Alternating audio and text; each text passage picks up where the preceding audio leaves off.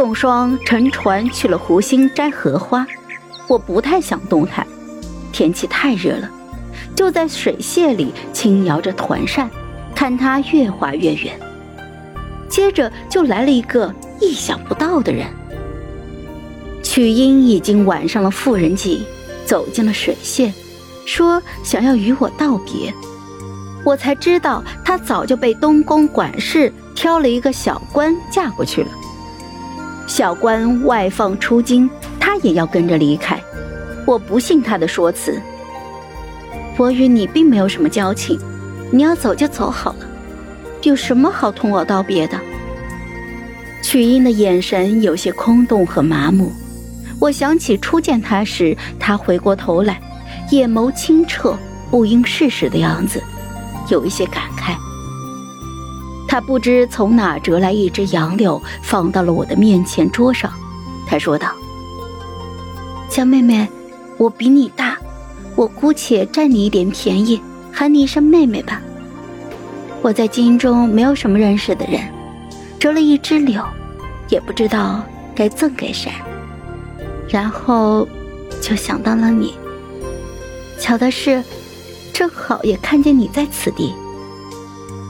我刚来京城的时候也是夏天，时间过得可真快呀。这一年我过得像梦一样。我不过是山外的一个小药女，生的还算好看，许多的财主家的儿子都倾慕我，但是。从没有想到有一天我可以住进皇城。那个时候我上山采药，遇到了殿下。殿下说的没错，我见他衣着华贵，又生得格外的俊美，便知道这是贵人家的公子。我的机缘来了。殿下说自己不记得旧事了，父亲要治好他。我拉住了父亲。如果。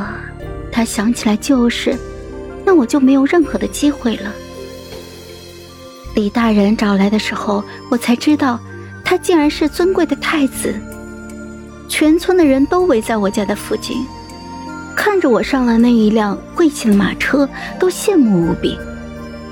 我有些得意，又有一些庆幸，是我捡到了殿下。后来的事情，你便都知道了。殿下说的没错，我是一个爱慕荣华富贵的人，虚荣又自私。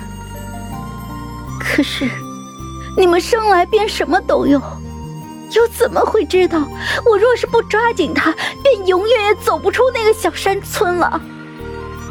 他越说越激动，我却不为所动。贪慕荣华富贵不是错，虚荣自私也不是错。追求富贵，却伤害了别人，又要求别人不能怪罪你，这才是错。其实荣旺也是个生来什么都没有的人。